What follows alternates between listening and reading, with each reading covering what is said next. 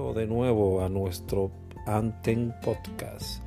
Pero antes de proceder a nuestro nuevo episodio, quiero recordarte que califique nuestro show, califícalo, dale a las estrellitas y dale a clic a seguirnos, como también a la campanita para que te avise cuando haya un nuevo episodio en nuestro Anten Podcast. Muchísimas gracias por tu atención y recuerda compartir. Esto nos ayudará bastante a nuestras plataformas. Bienvenidos de nuevo. Estimados, bienvenidos a otro nuevo entrega de nuestro Anten Podcast. En este día de hoy tenemos con nosotros un personaje muy conocido en los ámbitos de Cruz Roja de Juventud. Allá, allá en el lugar de las flores, como le hemos querido llamar, que con su forma de ser siempre fue ese punto, Adelante. ese eslabón en la cadena de conflictos, ese eslabón en la cadena de conflictos que fue el partícipe todo el tiempo de traer una solución. Fue como esa persona en esas películas de policías donde se necesitaba alguien que actuara para, para calmar aquel tempestad y trayera la paz. Hoy con nosotros otro litigante, hermano de grandes momentos, Aníbal Marte. Bienvenido Aníbal Marte. ¿Cómo está todo, mi hermano? Muy buenas noches, Aldrin Santiago, Félix Ogando, para aquellas personas que nos escuchan a través de este podcast y que es una parte esencial para la conservación de la memoria histórica de nuestra querida Cruz Roja Dominicana. Complacido de estar con ustedes aquí compartiendo eh, nuestras experiencias como voluntario de nuestra querida institución y quedo a toda su disposición. Félix. Buenas noches, buenas noches. Yo quiero pensar más bien, y gracias por tan elocuente. Yo quiero pensar más bien en Aníbal de la vez es que había una situación ¿sí? entre los manos. Eh, poníamos mensaje a través de Aníbal. Cierto. Queremos rescatar por lo menos esa historia de nuestra época, porque sería demasiado, una tarea demasiado, aunque sé que Juan Aníbal Marte la, la ha emprendido, tal vez la esté, pero por lo menos queríamos ocuparnos de la época nuestra, del 90 en adelante. Ok, empezando, empezando el génesis, Aníbal. ¿Dónde nace Aníbal Marte? Queremos omitir la parte edad para conservar nuestra, tú sabes, a esta edad ya queremos conservar esa parte en privado para nuestro consumo personal. ¿Dónde nace Aníbal? No se cuenta, bueno, se descubre. Exacto. Aníbal Marte nace en la ciudad de Santo Domingo, en el populoso sector de Cristo Rey, y nace un 12 de febrero del año de 1969. Ustedes no quieren que yo diga la edad, pero es algo inevitable. Para mí no es nada ni, ni representa ningún tipo de secreto el decir que tengo 53 años de edad y no importa que la edad esté eh, físicamente, sino que para mí la edad está reflejada en nuestras acciones, en nuestros pensamientos, en nuestros sentimientos, y es parte de lo que es el, el día a día de, de Aníbal Marte, el decir que la edad es una edad del corazón. Exactamente. Eh, parece que ese populoso área de la capital tuvo muchas personas, muchos personajes salieron de ahí hacia la estela de las flores. ¿Qué hacía Aníbal Marte en su juventud en ese lugar? Ahí fue que conoció parte de su, de su camino en la parte, en la vida altruista. Sí, sí, claro que sí. Eh, me inicio en esos albores de lo que es la vida del servicio voluntario. En la iglesia de Cristo Rey, en principio pertenecía a un grupo juvenil de la iglesia, donde fui adquiriendo mi primera formación en cuanto a lo que es el tú dar de ti para que otros se beneficien, o no más bien se beneficien, sino que puedan suplir algún tipo de necesidad que tenga la persona y que tú puedas ser ese canal de bendición para esas vidas que necesitan, eh, ya sea para un bien material, muchas veces no solamente el bien material, sino también la palabra, la compañía, que tú puedas dar también de ese tiempo de calidad para esas personas que demandan de ti y que Dios permite que tú puedas ser ese canal de bendición. Luego, luego que ya eh, llega mi, tiempo de, la universidad, eh, me graduó de la carrera de Derecho en el año 1991, me hago abogado y a partir de ese momento ya eh, me retiro de lo que es la parte de, la, del grupo juvenil de la iglesia por motivos de, de compromisos de trabajo que me absorbían bastante. Pero por la magia del Comité 14 de la Cruz Roja Dominicana. Eh, trabajando del apoyo como de la juventud.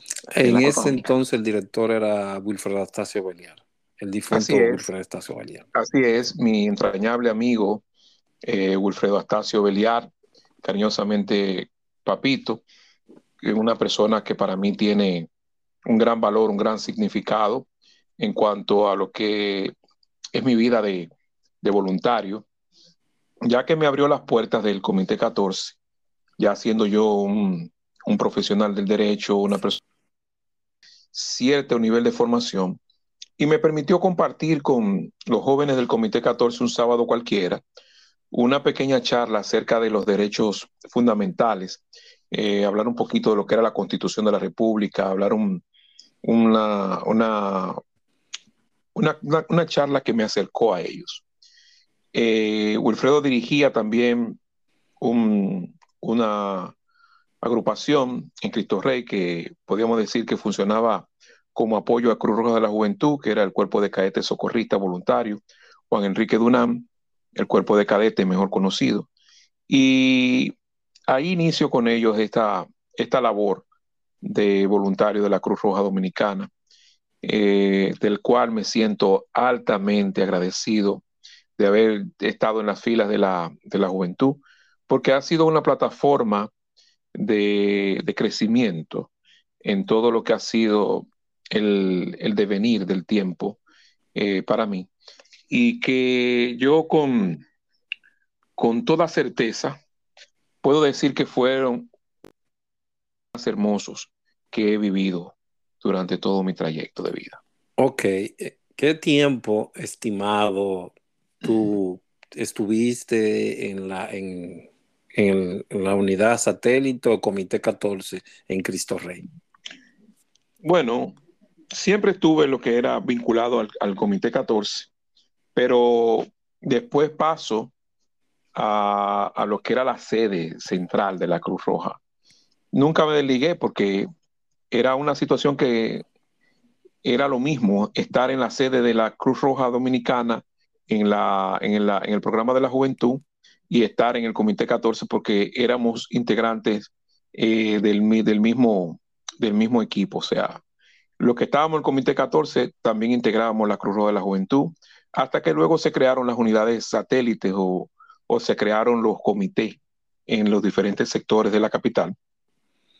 Entonces, que funcionaba también al conjunto, conjuntamente con nosotros. En ese entonces existía un director de juventud, Papito era director del Comité 14 o, Papito era de los dos, director de ah. juventud y director del Comité 14.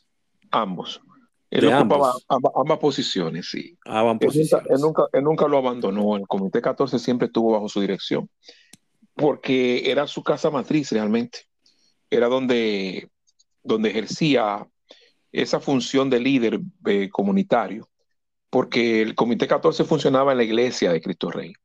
Entonces, ahí esa iglesia llena de jóvenes, llena de personas, llena de actividades, porque eh, obedece a la, a la, a la formación salesiana, esa iglesia. Y los salesianos son la puerta que llevan a los jóvenes al camino del catolicismo. Y Wilfredo, pues, hacía ambas eh, eh, direcciones. Se mantenía tanto en lo que era el Comité 14 y se mantenía eh, también al frente de, la juventud. Y vuelvo y te reitero que para mí ha sido una de mis, mejores experiencias de vida, el estar oh. dentro del Comité 14 y de la Cruz Roja de la Juventud. Ok, te vi en esos años. El éxito en el manejo de estos grupos o dirección, liderazgo de estos grupos de parte del difunto se debió ampliamente a que, aunque como si fuera uno solo, cada uno tenía, digamos, un subdirector o un coordinador diferente. Me explico. Era subdirector del no era el mismo de juventud, subdirector del cuerpo de cadetes me equivoco.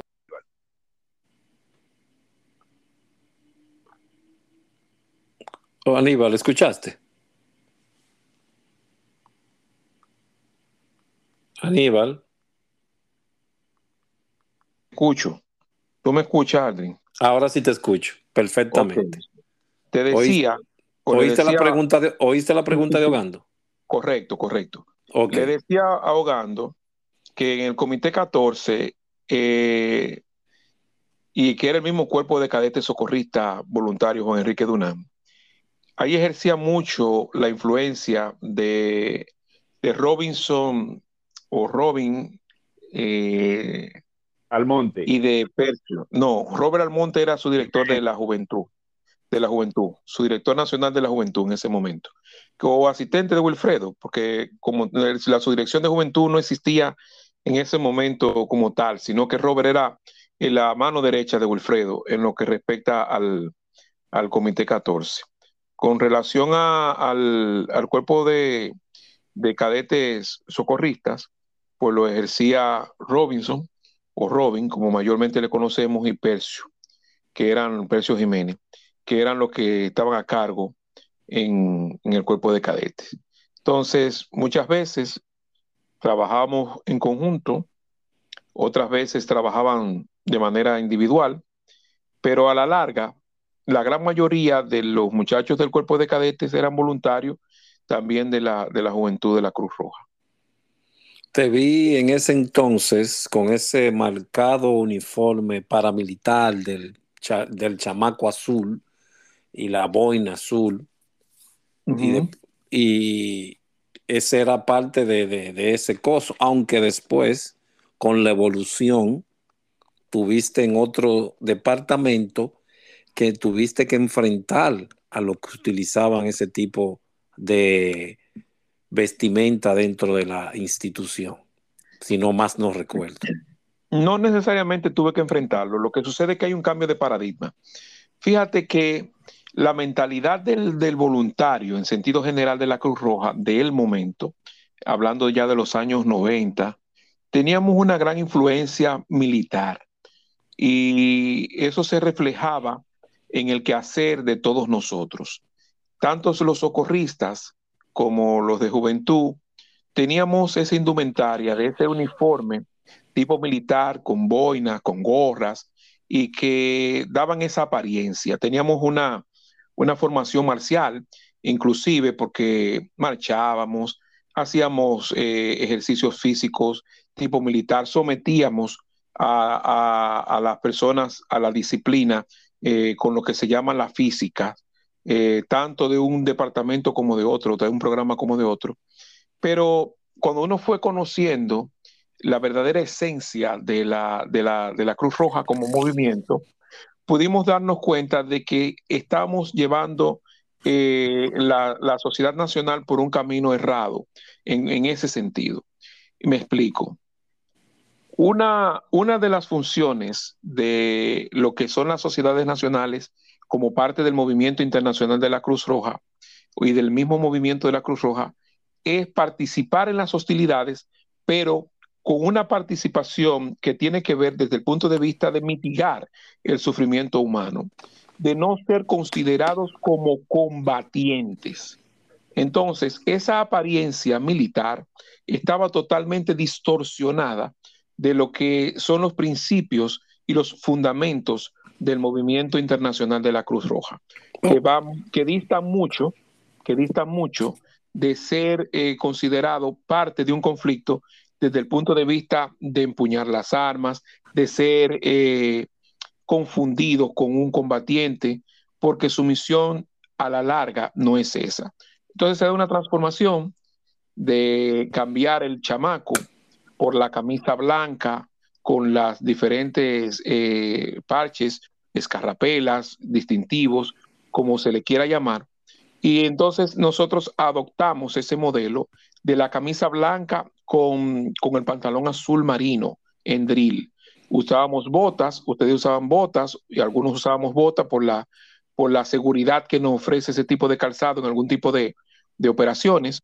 Eh, después también nosotros usábamos mucho el, zapato tipo tenis, que era más adecuado para la función de nuestro programa de la juventud, se asociaba más a lo que era la juventud. Luego aparecen las camisetas, los t-shirts, aparecen los pectorales, que nos daban un, una, una, sensación más de libertad, menos militar, más adecuado a lo que era el quehacer de la, de la sociedad nacional.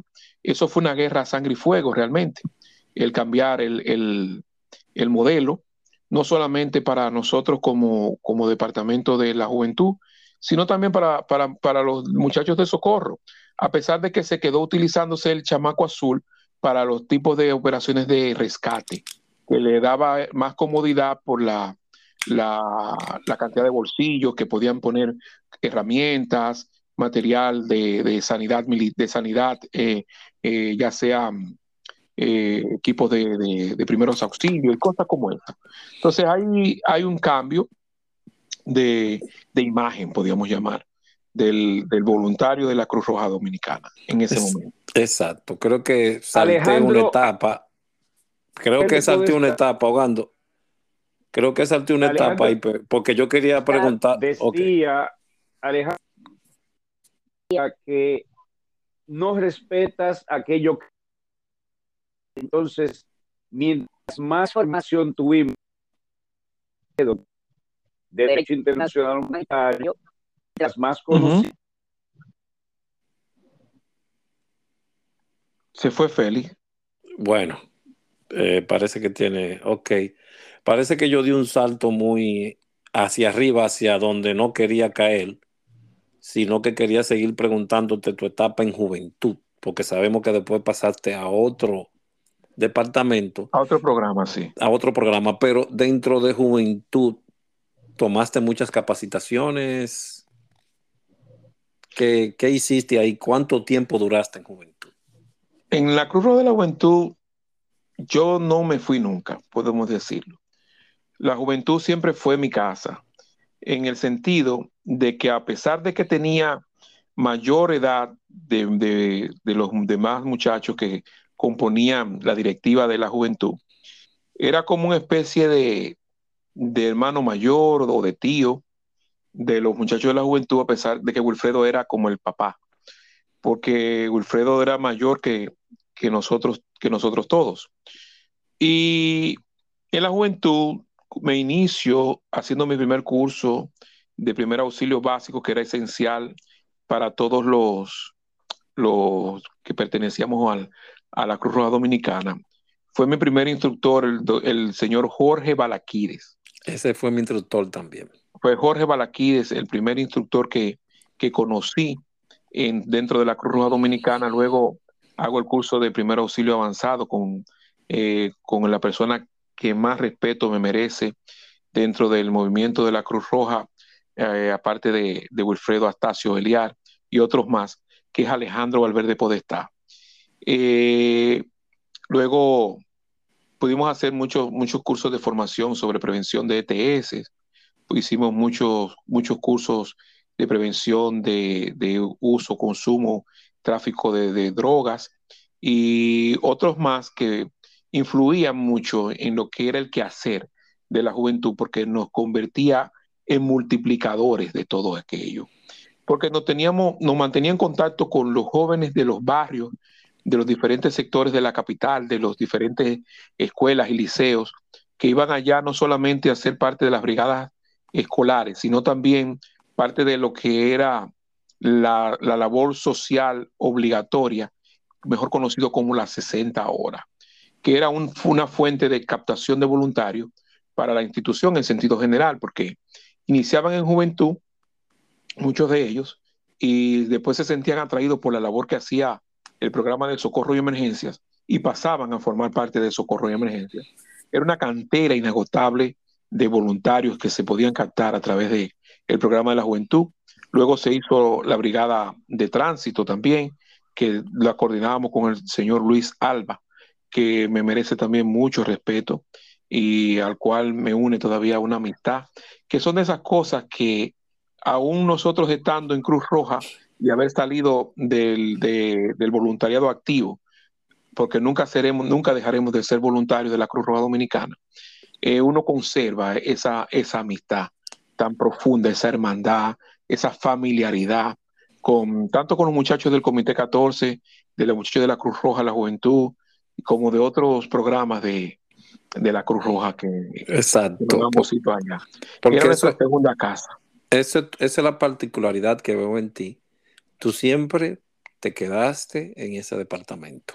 Sí, No sí, sí. hubo, no hubo, no hubo nada que te moviera de ahí, como No, otros no. de los jóvenes que entraban a juventud. Veían el acceso a ir a, eran motivados por aquellas cosas que hacíamos en Socorro y salían del departamento, pero tú siempre te quedaste ahí y solamente, bueno, como dices anteriormente, aplicaste la dualidad en el otro departamento que, que- que fuiste, pero no hemos llegado ahí todavía, estamos No, en no, no. juventud. Entonces, en ¿cuánto, juventud, cuánto entrenamiento más hiciste? en juventud llegué a ser su director nacional de la juventud en un, en un tiempo. Eh, Robert era el director, ya ahí cambiamos de mando.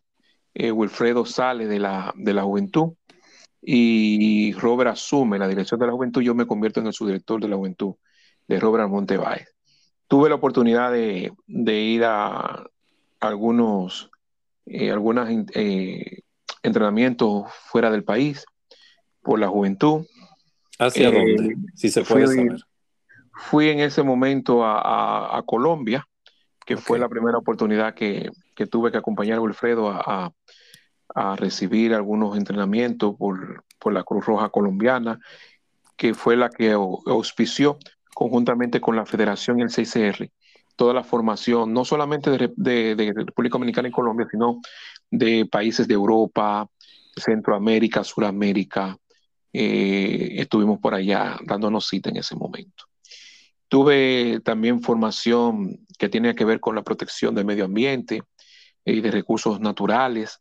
Eh, nos formamos también en lo que era la, el uso racional de, del agua eh, y la, la- forma también de una, una epidemia de, de cólera en la vecina República de Haití eh, hace muchos años. Y entonces ahí tuvimos la oportunidad también de formarnos eh, sobre la prevención de, del cólera en aquel momento y que llevábamos esa, esa información a las diferentes escuelas, a las iglesias, a los clubes y, y a otras instituciones que, que nos invitaban. Y nosotros pues nos sentimos, nos sentíamos muy, muy, muy satisfechos de poder contribuir con la salud del, del pueblo dominicano en ese momento a través de la Cruz Roja. De todas esas capacitaciones, Aníbal, la- hubo una, hubo, hu- ¿eh? hubo una en especial que te tocó, Está que dale. sensibilizó más.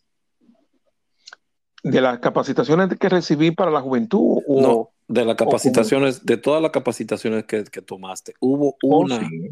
que te, te hizo sentir más sensible que otras. Sí, ¿Cuál sí, en claro, ¿Cuál? claro, mira.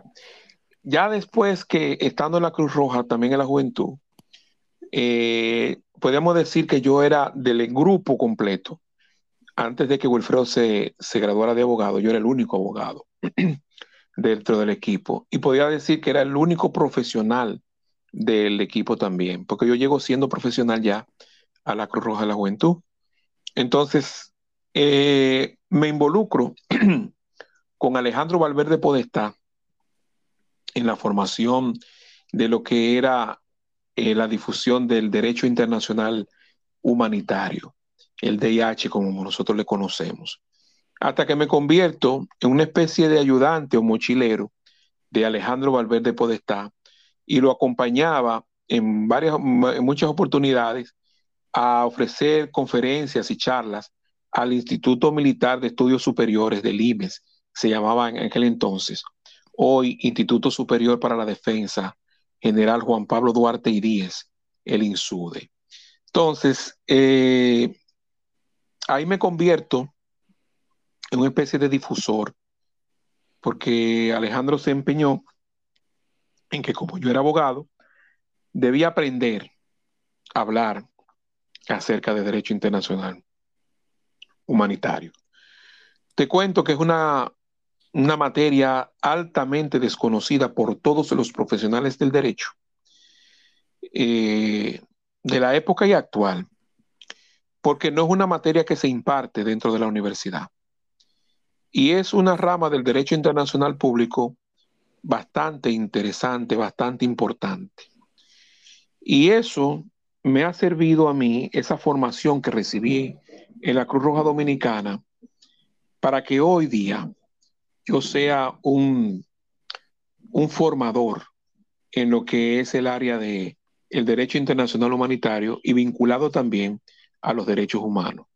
Eso fue, la Cruz Roja para mí en eso ha sido una plataforma de vida, porque me, me permite hoy por hoy estar eh, al frente de lo que son un grupo de oficiales, grupo de cadetes, grupo de aspirantes a las Fuerzas Armadas, eh, porque me condujo hasta la Escuela de Graduados eh, de Derechos Humanos y Derecho Internacional Humanitario del Ministerio de Defensa, del cual me honro ser parte del equipo de profesores de esa escuela de altos estudios. Es una escuela que forma a tanto militares como civiles en una especialidad en derechos humanos y derecho internacional humanitario, y que gracias a esa formación que recibí de Alejandro Valverde Podestá y de otros instructores que vinieron de, desde otras latitudes del mundo, invitados por Alejandro, eh, me permitió adquirir esa formación.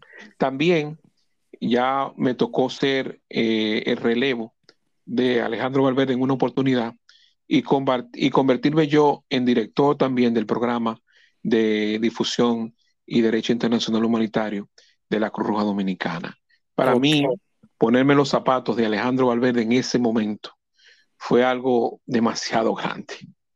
Te cuento que cargarle la maleta a mi maestro, a mi líder, mi guía, eh, para mí no tiene precio, porque realmente no, no, no, nunca lograré la estatura, la, altura de Alejandro Valverde Podestá, eh, pero traté de hacer lo mejor que pude en ese momento como director de difusión y de DIH de la, Cruz Roja Dominicana, que también me condujo a recibir un entrenamiento y a representar el país en Guatemala en una, en una reunión de directores de difusión y otras actividades de carácter internacional que también tuve la oportunidad de estar representando a nuestra Cruz Roja Dominicana. Ok, Ogando, ¿alguna pregunta tienes?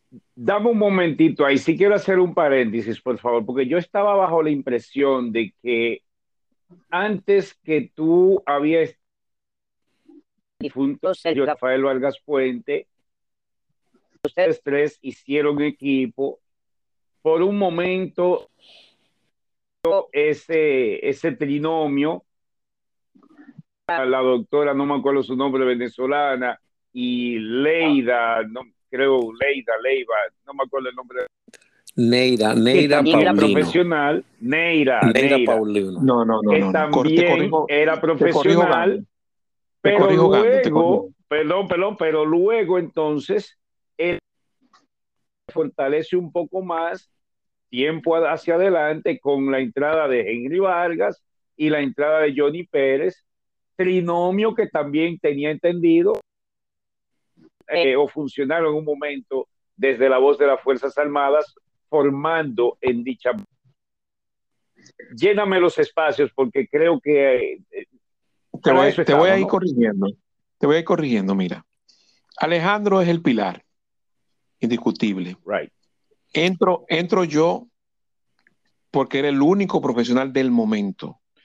El hermano Sergio Vargas, paz descanse, era estudiante de Derecho en ese momento y Alejandro también lo asume, eh, perteneciendo Sergio al, programa de socorro y emergencia, y lo asume eh, Alejandro Valverde, también como parte de eso. El, el comandante Juan Pérez Richies, ingeniero, también Valverde lo enrola dentro del equipo y éramos las únicas cuatro personas aquí que hablábamos de, de IH.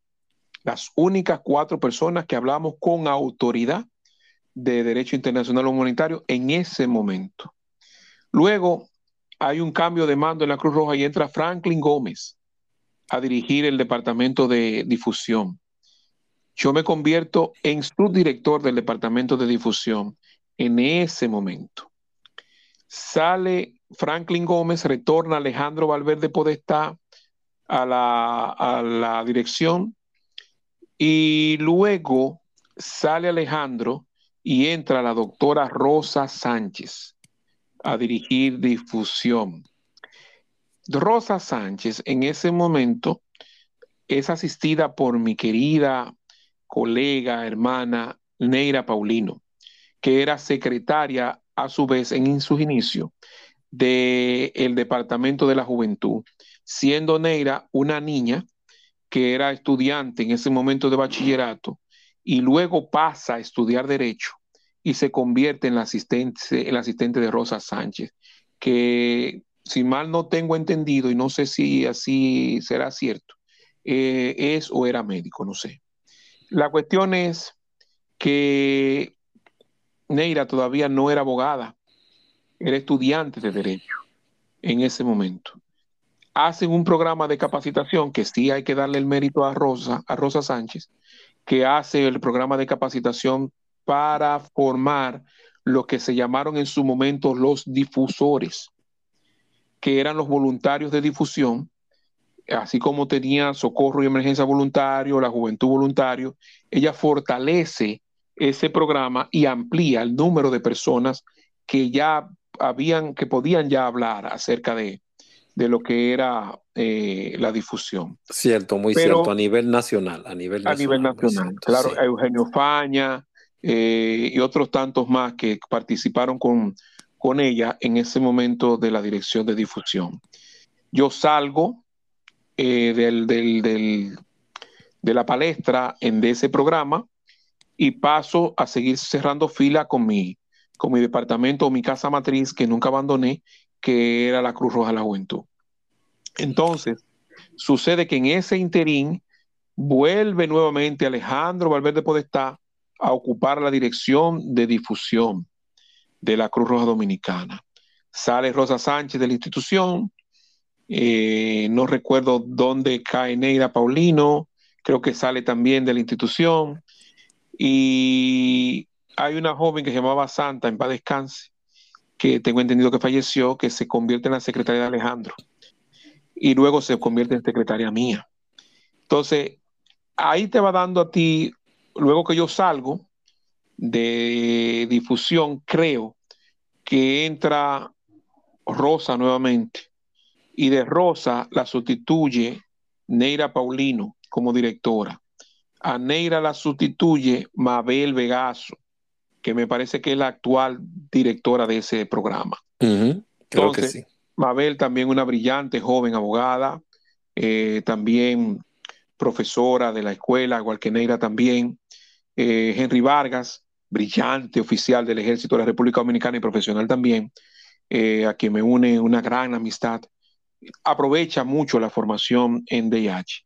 Y todos todos que nos, que nos formamos a, la sombra de Alejandro Valverde Podestá, que es el gran tronco que es el gran maestro, Alejandro Valverde Podestá es el gran maestro indiscutible de todos nosotros, y para mí gratitud eterna para Alejandro Valverde. Eh, nos vamos y nos reunimos después en Fuerzas Armadas. Ahí somos parte del staff de profesores de esa escuela de graduados en Derechos Humanos y Derecho Internacional Humanitario, que también a su vez tiene un programa que se llama de radio, que se llama La Voz de los Derechos Humanos, del cual me honro ser el coordinador y parte del staff de presentadores de ese programa de radio. Ok. Entonces, es de ahí que Ogando habla de la voz de las Fuerzas Armadas.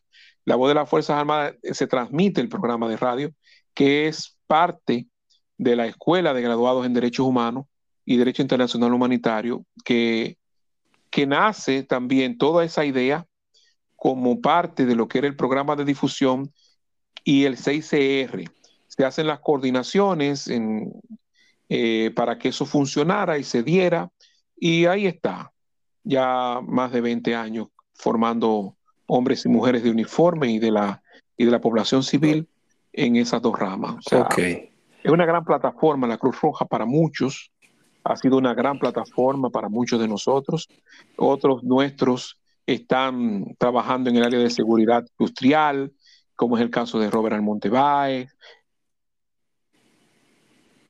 eh, Mercedes, que también forma parte de ese conglomerado de jóvenes de, de nosotros que hoy trabajan en esa rama. Eduardo Aybar, que fue director de la juventud también en su momento, y que también trabaja, Misael Ventura, que también trabaja para el, sistema de emergencias aquí 911, que recibieron su formación tanto en la juventud como en, en, socorros. O sea que, eh, mal que bien, para muchos, la Cruz Roja fue una puerta, ha sido una ventana para nosotros poder estar eh, hoy día ganándonos el pan de, de, cada día sin tener que delinquir, sin tener que, que hacer lo malo, como decimos acá en República Dominicana, pero que nos llena de mucho orgullo el, el haber pertenecido a esa generación de voluntarios, esa generación de voluntarios que éramos personas sanas, éramos personas dedicadas al servicio público, al servicio del bienestar de los demás sin escatimar ningún tipo de esfuerzo, porque nosotros no teníamos, nunca recibíamos una dieta para ir a una, a una actividad. ¿Por qué no recibíamos una dieta? Sin embargo, se daba quizás una dieta para voluntarios, pero éramos tanto voluntarios en la juventud que lo que se recibía o se percibía para dieta lo dividíamos entre todos. A veces, si la dieta le tocábamos a suponer a 50 pesos por, por persona, que era una suma excesiva en ese momento, porque lo más que te podían dar era 20 pesos por persona. Éramos tanto en la juventud que tú tocaba 10 pesos o tocaba 5 pesos, lo que, lo que solían cobrarla, porque no era, no era un asunto que se trabajaba por la dieta, sino por estar dando el servicio. Al contrario, se convertía cada actividad, se convertía cada actividad en un sacrificio para los que podíamos producir dinero. En el caso de Wilfredo, en el caso mío, en el caso de otros, teníamos que desprendernos de nuestro propio dinero para poderle dar el pasaje, comprarle la botellita y la fundita de agua a los muchachos, comprarle las galletas, la funda de pan, para que el galón de jugo, para que ellos pudieran eh, eh, alimentarse durante un tipo de actividad. Otro tiempo, otra cosa, Aníbal. cada, cada época tiene sus características. no estamos dejando, estamos aclarando un pasado no para diferenciar del presente de ahora, simplemente estamos poniendo nuestra realidad en aquel entonces para los que nos oyen. Nuestra realidad era esa, una nomenclatura. Su tiempo, su dinero y su sangre. Y eso lo entendimos todo el tiempo. Porque, donamos hasta sangre. Exacto, eso lo entendimos todo el tiempo y eso fue nuestra realidad. Que exista otra hora, no creo que sea mejor o peor, simplemente nuestra realidad. Dame, dime, Ogando. Diga, Ogando. Gracias por, la cronología muy, muy perfecta, muy exacta. Muchas gracias por las, correcciones y lo aclarando. Pero ahí también quiero hacer una pequeña acotación. Eh, es cierto que la dieta era muchas veces a consideración general pírrica, pero también había un asunto que tiene su doble filo. muchas veces de la dirección de socorro se solicitaban 10 elementos de juventud y el director decía, no, 10 no, yo llevo 20. Bueno, pero solo hay dieta para 10, no hay problema. Y luego aparecían 40. Entonces, esa, esa dieta para 10 nada más daba tal vez para agua. Ahora bien, una vez organizado. Hogando tiene serio problema con ese micrófono. Aníbal, Dime, a raíz de todas esas capacitaciones. Hacían su trabajo, sabían su asunto y era necesario que hubiera más gente. Por eso decía, era doble filo. De un lado, solo quiero 10, del otro lado, llevaba 40. La dieta no alcanzaba, pero era necesario los 40. Sí, eh, así es verdad. Y nosotros así suplíamos, o sea, y a nosotros jamás nos importó eh, sacar de nuestro bolsillo para nosotros poder suplir la necesidad del voluntariado. O sea, para nosotros era una gran felicidad en este momento compartir con todos. O sea, okay. Eh, yo reunirme los sábados en mi casa con un grupo de, de mis hermanos, de mis compañeros, Robin, Robert Moreno, los Morenos, los López, y sentarme en mi casa y hacer una empaquetada en mi casa, que era muy frecuente todos los sábados, era un motivo de gran satisfacción. O sea, mis hijos han crecido y vieron eh, a, los, mis hijos mayores, crecieron viendo a los muchachos de la Cruz Roja en mi casa y son sus tíos. Entonces, eh, hace unos meses tuvo Robin en el país y aquí nosotros nos reunimos, hicimos una cena y lo primero que ellos pidieron en ese momento fue unos espaguetis, como lo que hacíamos en Cristo Rey en ese momento. El compadre Cava, que está residiendo en los Estados Unidos, Wilson Cava también, que era una piedra fundamental del departamento de, del Comité 14 y del cuerpo de cadete. ok, Aníbal, quiero usar, quiero usar un anglicismo moderno eh, que es influencer. No existía en esa época, pero era una persona que influía en ti de esos instructores de aquella época, de esos personajes de aquella época, ¿cuál de ellos tuvo esa influencia en ti? Esa, esa persona con una capacidad que te influyó, que te tocó, que a raíz de ese roce con él tú dijiste, óyeme, me siento bien porque estoy al lado de esta, de este gran, de esta gran luz. ¿Cuál?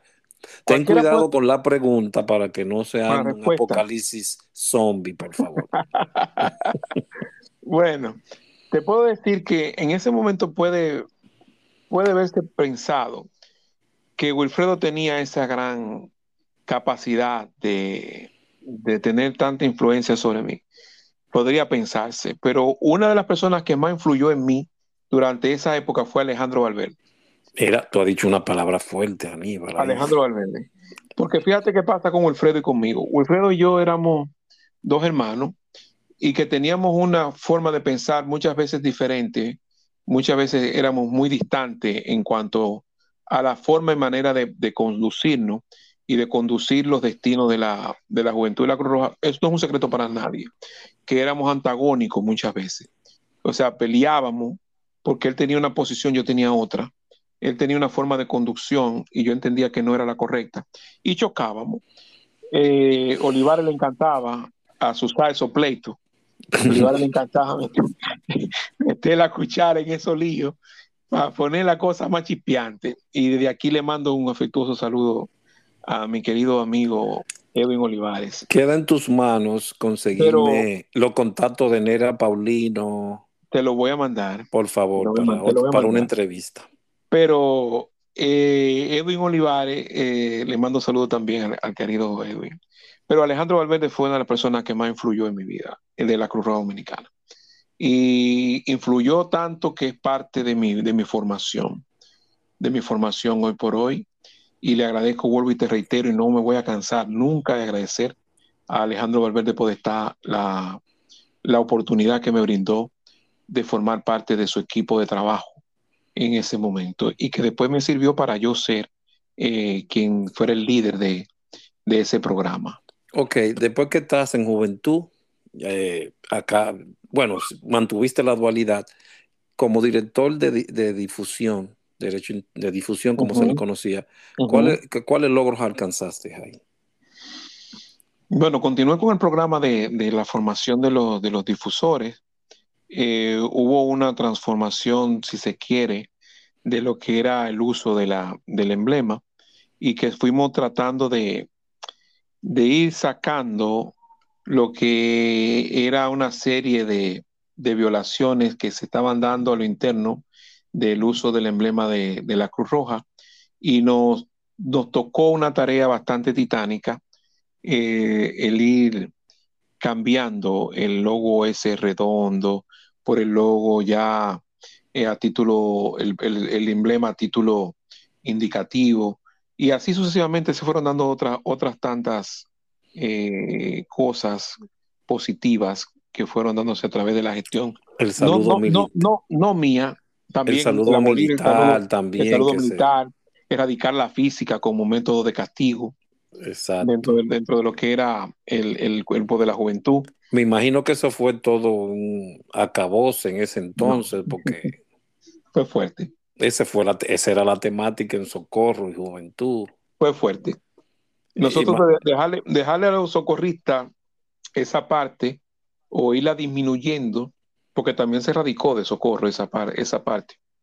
Pero fue, fue, fue bastante compleja la, la misión de desmilitarizar la, la, institución. Eh, hay teorías, teorías, no sé si serán ciertas, Gado me puede desmentir, que al abolir, a eliminar, al quitar esa parte disciplinaria, se perdieron muchas cosas dentro de las filas del voluntariado. ¿Qué tú me dices de eso?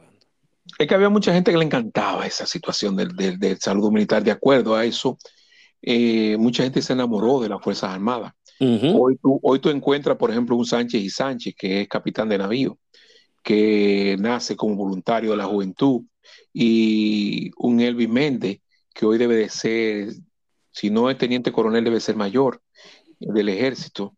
Eh, otros tantos, el Camilo, que llegó a, a, ser parte de las Fuerzas Armadas, Monchi, que llegó también a ser parte de las Fuerzas Armadas, al, este muchacho Ale Pacheco, que también parte de las Fuerzas Armadas, y ese voluntariado eh, le tomó ese amor a lo que era esa formación militar y pasó a las filas militares.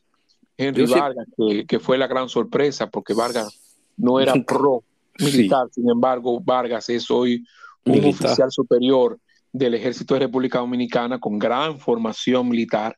Eh, y mira el comandante Pérez Richet también, o sea, un coronel del ejército de las Fuerzas Armadas, del derecho del ejército de República Dominicana. Entonces, tú pero, pero él, era, él es la excepción, porque él entró siendo primer teniente a la Cruz Roja. No, entró siendo sargento, cabo, y de ahí, y de ahí va pasando y va adquiriendo eh, los rangos. Él no llegó siendo oficial a la Cruz Roja. Juan eh, Miguel Pérez Richíes era primer teniente cuando llega a la Cruz Roja. No, Gando, te corrijo otra vez, no. Era listado. cuando llegó a la Cruz Roja era listado y lo podemos llevar al plano que tú quieras y te voy a ganar ese negocio, esa apuesta. No, no era. bueno, pues se tenía la barra de primer teniente. Después, después, después, siendo voluntario en la Cruz Roja, sí adquirió los rangos de segundo teniente y después sale de Cruz Roja siendo capitán.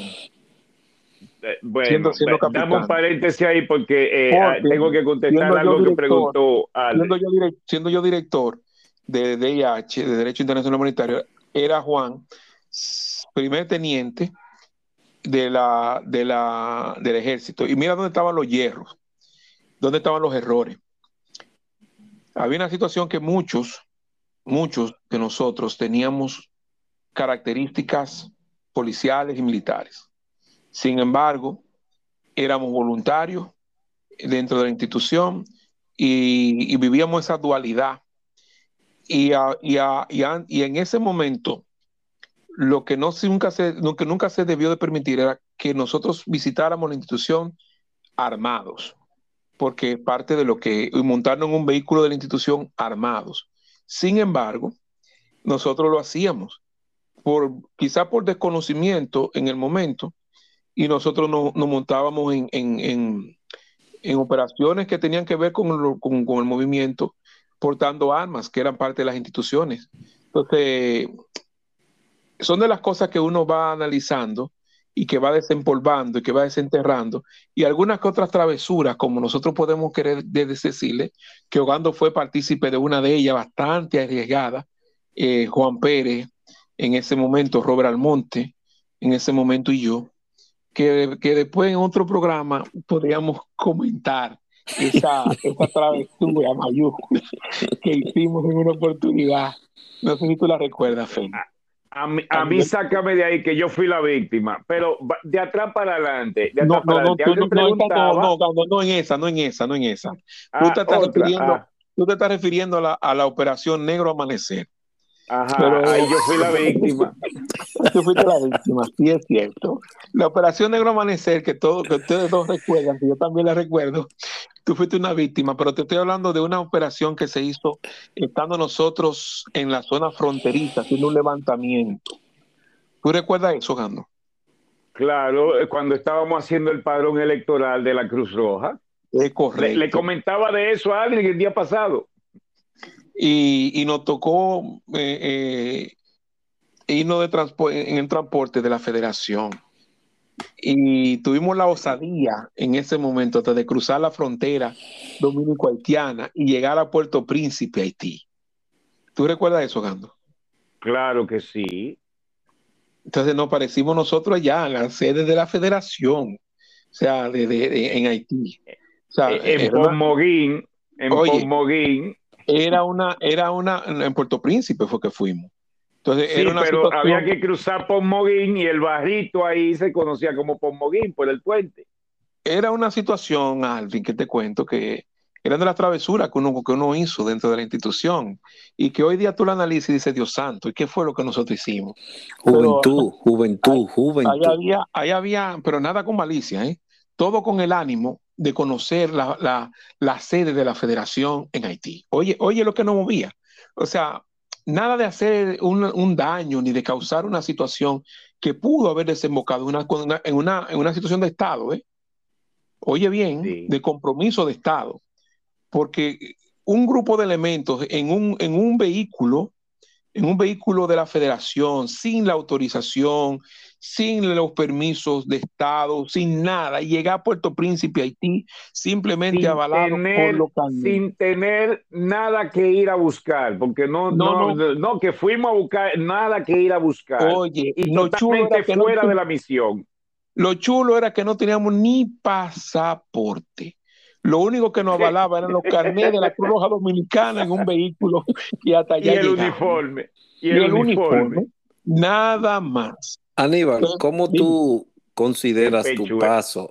Por la- Perdón, pero espérate que tú tenías una pregunta que Aníbal contestó a la mitad y yo debo contestar la otra mitad. Ok, Vamos. Hablabas vamos de la disciplina y el saludo militar en la Cruz Roja.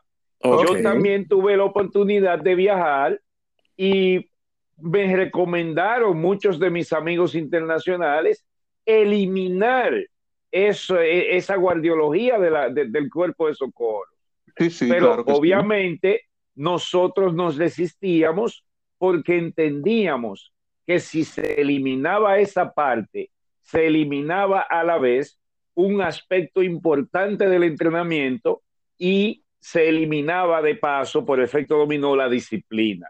Lamentablemente así fue, pero en lo que fallamos fue en buscar un sistema alterno en el que los castigos físicos no fueran castigos físicos, sino entrenamiento físico. Y que la disciplina no fuera militar, sino disciplina. No encontramos, no supimos encontrar un punto medio y cuando bajó la directriz a, través del Departamento de Difusión, bueno, pues simplemente ya estamos todos manga por hombro, se cayó el respeto, se cayó la disciplina y luego esa misma persona que bajó el rayazo me dijo en una ocasión, yo creo que era mejor como estaba antes. Pero tú sabes qué pasó, Hogando. Tú recuerdas que dentro del el cuerpo de socorros, que también se instauró este tipo de cosas en juventud, existían los rangos. Tú no tenías rangos militares, no, tú no lo tenías.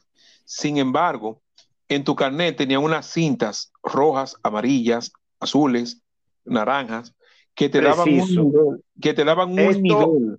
Esto que te marca nivel. tu desarrollo y experiencia, así como el Ujú. tiempo dentro de tu Ujú. departamento. Sí. Sí, pero te daban un nivel que te respetaba un cinta azul, respetaba un cinta naranja, que un cinta en juventud, en juventud se hizo un híbrido, porque el color azul marino se convirtió en el color de la juventud.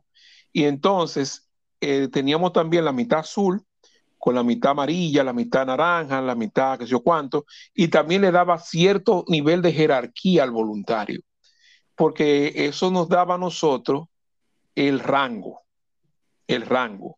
Pero también no te olvides que no solamente eso existía en, nuestro, en nuestros dos programas. Al inicio hay un personaje que nosotros no hemos mencionado que se llamó Rafael Espada Comodín, cariñosamente Comodín, que estableció una red de radioaficionados eh, y los hizo voluntarios de la Cruz Roja Dominicana En el área de comunicaciones. en el área de comunicación y convirtió a la Cruz Roja Dominicana en una de las instituciones mejor comunicadas de la época, porque contaba con una red nacional e internacional de radios aficionados, pero ellos no tenían rangos así ni colores como nosotros, pero tenían niveles también de, de- Sí. dentro, de lo, dentro de lo que era la, la estructura del Departamento de Comunicaciones de la Cruz Roja. O sea, Básicamente, básicamente con el año de su licencia. El que tenía la licencia más vieja exacto, era el más exacto, experimentado, tenía mayor Exacto. nivel. Mayor Cuando nivel. se pedía break, había que dejarlo entrar. Era correcto. Y fíjate cómo nosotros vivíamos una etapa preciosa de la institución, que, que, óyeme, era maravilloso. Comunicaciones tenía voluntarios. Todos teníamos voluntarios dentro de la institución. Todos los departamentos operativos teníamos voluntarios. Y teníamos esa afinidad, muchos con otros. Por ejemplo, Fernando Sánchez, voluntario de comunicaciones, hoy día es mi compadre es mi hermano Fernando, o sea, Juan Colón Lora, de, que eran del Departamento de Comunicaciones. O sea, cuando el difunto Wilfredo veía que un voluntario de él se metía a comunicaciones, veía rayos y centellas. Al igual que cuando el difunto, cuando el difunto Wilfredo veía que un socorrista pisaba el Departamento de la Juventud, también veía rayos y centellas. Entonces, es una situación, pero que no era una situación de odio, Eh, era una situación Eh, de éramos pocos los que gozábamos de estatus de embajador. Claro, de todos los departamentos. O sea, yo fluctuaba Sí. en todos lados. O sea, yo un día me dejaban a cargo de comunicaciones, siendo yo de juventud, y yo, Rafael Espada, me permitía a mí coger los micrófonos de, del departamento de comunicaciones, despachar una ambulancia, eh, recibir las llamadas de emergencia. Y cuando no tenía nada que hacer, cogí un radio, un, un radio de 11 metros que habían allá de los, de los tantos. Y hacer contacto a nivel mundial, por ahí, o a nivel nacional, un banda baja, una pendejada de esa y eran cuestiones que yo gozaba de ese privilegio. En Socorro, Yo, con ustedes, yo yo, también gozaba gocé de ese privilegio. privilegio. Yo tenía el, el privilegio de estar en Socorro y, y, y a joder a Aldrin, o sea, molestar a Aldrin, molestar ahogando, y eran de la gente fuerte, de la gente revolucionaria del departamento. Sin embargo, eran mis amigos del, de- de lo- del departamento contrario, como así por, decirle un nombre. Y Hogando y yo disfrutamos siempre de una, de una gran amistad, de una gran unión, porque mira lo que sucede con Hogando y con Aníbal Marte. Eran dos tipos que le encantaba filosofar. Estos tipos cogían unos libros y una- unas historias y unas cosas extrañas y de ahí sacaban una teoría. Entonces, todavía hoy por hoy, Hogando y yo tenemos ese lema que la teoría vive. Y tú te preguntas, Positivo. Y tú te preguntas, Aldrin, ¿de qué teoría me hablan estos tigres? Bueno, yo le decía que existía la teoría hogandiana, porque Hogando siempre tenía una teoría y una, y una pendejada sobre cualquier tema, él te armaba una discusión y, la- y le encantaba compartirla conmigo, su discusión. Entonces yo le decía, ¿cómo viene la teoría hogandiana en el día de hoy? Porque él me venía con un montaje siempre de una teoría. Pero eso fue haciendo que entre Ofelio Hogando, que podía tener una adversión por muchos de los muchachos de juventud y de muchos de los socorristas, Aníbal se llevara excelentemente bien con Hogando. Muy cierto. Aldrin Santiago, un rebelde sin causa, un Ujú. tipo que, que peleaba y se discutía con todo el mundo y, y- y mandaba al carajo a todo el vivo, sin importar A- quién hasta con fuera. él mismo. hasta, hasta con, con él mismo. Él se aruñaba hasta con su propio rabo. Entonces, Aldrin Santiago, yo era de lo, de lo que podía decirle a Aldrin, tú te has equivocado. Y Aldrin no se atrevía a rebatirme porque entendía que hablábamos con fundamentos sobre algo. Entonces, le cogió una vez con hacer el manual del socorrista y hacer el, el manual de, de- de prevención y toda la vaina. Y venía Aldrin con unas historias y una figura, porque le encantaba dibujar, le encantaba la fotografía. Entonces, el tipo te venía con unas teorías de unos manuales extraños y tú tenías que, No, tú tenías que matarte con él. ¿entiendes? Entonces, Aníbal, durante, du- durante un largo tiempo en las en la biblioteca mesopotámica y todo eso, eh, ra- tratando de, de investigar sobre la historia de, de la Cruz Roja, ¿lograste terminar ese proyecto? Ujú. No. ¿Qué pasó con él?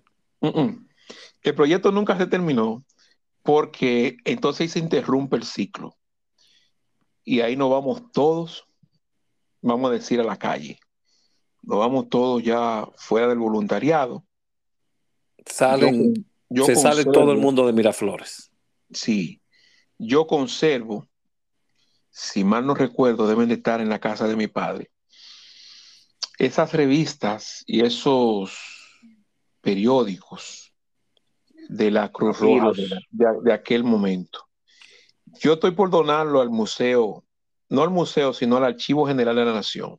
Muy buena Yo voy, a ver idea. si, yo voy a ver si lo consigo, si lo rescato y voy y lo dono al Archivo General de la Nación, con la intención de que algún día yo pueda continuar con ese proyecto. Que en un momento de ira y de cólera quemé los apuntes, Oh, la- lo quemé. Qué Avanzado, ¿eh? barbaridad. bien barbaridad. avanzado, Qué barbaridad. bien avanzado. Se me Qué metió una pérdida. rabia, se me metió una rabia, hice una pataleta, mira, que quemé vaina, que eso no tiene madre. Qué Todavía tragedia. No, no, no, no. Hay una mochila. ¿Ustedes se recuerdan las mochilas aquellas de tubo? Sí. Que son las mochilas de camping. Que lo que nosotros, tenía una mochila de tubo en ese tiempo, óyeme, de, de- de ese armazón de hierro, de, de- de aluminio. El último una- guay de la No, moda. oye, eso no tenía madre. En mi casa de mamá debe quedar todavía una mochila de esa con muchísimo material, muchísimo, muchísima literatura, libros y cosas. Que algún día, va a ver si me pongo pa- para la semana que viene a rescatarlo. Sí. Si yo lo rescato, si yo logro rescatarlo y están ahí todavía, yo lo voy a donar al, al- al Archivo General de la Nación. Creo que también anda una placa de aquellas placas que usaban las ambulancias. Ustedes se recuerdan que Uh, tenían una cruz roja con, con los números, Sí, que la había serie- una de uno, una Cruz La- Roja uno, dos. que la usaba, sí. Frank- la usaba la doctora Beliar en una, en una Mitsubishi Sí, L200 que había en la Cruz Roja, que era el Sí. vehículo de ella. Y después Frank Guillén la usaba la, en la serie eh, eh, 32, me parece, Ogando, si mal no corrí, me Sí. corrige, Positivo. me corrige, que se la Positivo, quitaron a la positivo. ambulancia ficha 32 y entonces la usaba Frank Guillén, que en paz descanse, y le decían también, y lo usaba como código también de radio, porque se armó una disputa con los números bajitos, eh, porque eh, decía el, R, el R1, que era la doctora, el R3 No, era Delta, Delta. Espada, Delta 1, 3, Delta 2. exactamente. Se armó una vaina con los números. Papito era Delta 5 y se armó una- un juidero. Y Frank Guillén se metió en pique y dijo, yo soy 32. Y así era que lo llamaban a tre- 32. Y así era que aparecía. El número más alto soy yo para que no peleen por una vaina. Y se incomodó el hombre. Bueno, Aníbal, La- queda Aníbal Eh, Marte. Espérate, espérate, espérate, espérate, espérate. Em, Mm. quiero, te- quiero hacerle una pregunta porque hay que agregar algo. Mi opus magna fue em, Don de Mando. Sí, claro. Eh, tuvo varias creaciones, pero propia de él creo que fue el manual de BLS. Sí. En tu experiencia, ¿cuál fue tu opus magna? ¿Cuál fue eh, el aporte más significativo o que haya servido más a la generación futura eh, durante tu estadio, tu estadía, tu pasada con la Charlie Roma Dinamarca? Mira qué pasa, es que éramos todo un equipo en juventud. Entonces no hay una idea sola, era una idea de todos, era una idea de muchos. Y te voy a poner un caso, un caso que marcó no solamente el momento, sino que sirve de hoy por hoy como, como algo que, que se le puede agradecer a la Cruz Roja de esa época, específicamente a la juventud. Y fue la campaña Amárrate a la vida. Es un eslogan que nace en Cruz Roja de la Juventud, que lástima que no se, que no se, no se legalizó en su momento, el Amárrate a la vida. Pero eso nace en Cruz Roja de la Juventud. Y, ustedes recuerdan aquella campaña de pegar los stickers que, que nosotros mandábamos a hacer, que nos patrocinó la, la Shell, Seguro América, y varios, varios bancos y varias instituciones privadas nos patrocinó la campaña Amárrate la vida, usa el cinturón de seguridad.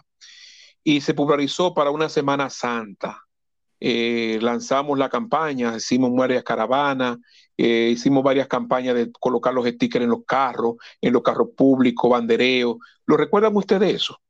Sí, claro, yo me recuerdo perfectamente. Sí, pero yo tengo una opinión diferente que lo vamos a discutir en una tercera entrega. en una segunda, en una segunda entrega. Aquí vamos a no, en una tercera, porque la segunda, la segunda es la segunda parte de la entrevista a este hombre porque está eh, es una montaña de conocimiento, era mi contraparte, yo le decía a mi contraparte, eh, cuando nos encontrábamos en los pasillos, pero con esa, me voy a quedar con esa por dentro para una tercera entrega, dirimir no, no, no, no, Es de dónde origen y génesis, además de la historia de Amárate a la vida. No, es, que Aníbal, no, no, vámonos, vámonos, no, no, Aníbal, es que eh, hay que se le da un tiempo estimado de una hora máximo y la gente tiene, tiende a, cuando se pasan de ahí, no prestarle mucha atención. Es mejor seguimos, damos una segunda y hasta una tercera si es posible. Pero me queda una pregunta. ¿Queda Aníbal Marte satisfecho de su paso por la Cruz Roja Dominicana? Totalmente. Totalmente. No me arrepiento. Totalmente. Bien. Yo vuelvo y te reitero que una de las grandes cosas que me ha sucedido en la vida y si yo pudiese darle para atrás el reloj, fuera una de las partes que yo no borraría de mi vida. O sea, es una de las cosas más, más relevantes que yo he vivido en mi vida, es ser voluntario de la Cruz Roja Dominicana, del cual me mantengo siendo voluntario, pero en la honrosa condición de retiro. Pasivo, pasivo se llama. Eh, eh, esa pregunta no me la hiciste a mí y la voy a responder. Yo también, pese a que nos llevaron a, a, la fiscalía, pese a que amanecí preso en, el servicio secreto, no cambio mi experiencia en la Cruz Roja. Bien, la operación Negro Amanecer. Muchas gracias por tu tiempo. Muchas gracias por tu tiempo, Aníbal. Nos queda una segunda y queda en tus manos en contactar a Neira también para otra entrevista. Yo no sé poner... cuándo se le va a ocurrir de nuevo invitarme a esto, pero... Claro, la próxima viene otra. Háganlo, pronto, porque yo quiero, yo quiero seguir ahora retomando con Feli Ogando nuestro, no vamos a decir nuestro pasado, pero nuestro, nuestra pasión, que era, discutir temas. Entonces, ahora ustedes dejaron sobre la mesa el tema de la campaña Amárrate a la vida, usa el cinturón de seguridad, Tienes que, que, Feli Ogando me rebate algo que él no tiene calidad para rebatírmelo porque él no fue de los ideólogos de esa campaña. Tiene que buscar data y entonces para la próxima entrega, la segunda parte. Señores, tengo escuchas. tengo para decirte, Aníbal, que hay unos cuantos corolarios que agregar a la teoría. Pero te amo, eh, Tenemos que discutirlo para, para, patentizar, tú sabes, y, y, reestructurar, porque hay, hay, muchos corolarios que hay que agregar. muchísimas gracias. Pero te amo, te amo. Eh, Silver, escuchas por estar con nosotros en este tiempo. Gracias, Aníbal. Gracias, Félix García. Y quiero cerrar con esta partecita. Si vuelvo alguna vez por el camino andado, no quiero hallar ni ruina ni nostalgia. Lo mejor es creer que pasó todo como debía y al final me queda una sola certeza, haber vivido. José Emilio Pacheco. Mil gracias, compañero, porque la hermandad continúa. Hasta, hasta la próxima entrega, señores. Muchísimas gracias, gracias por su tiempo. Buenas noches. Buenas noches. Buenas noches.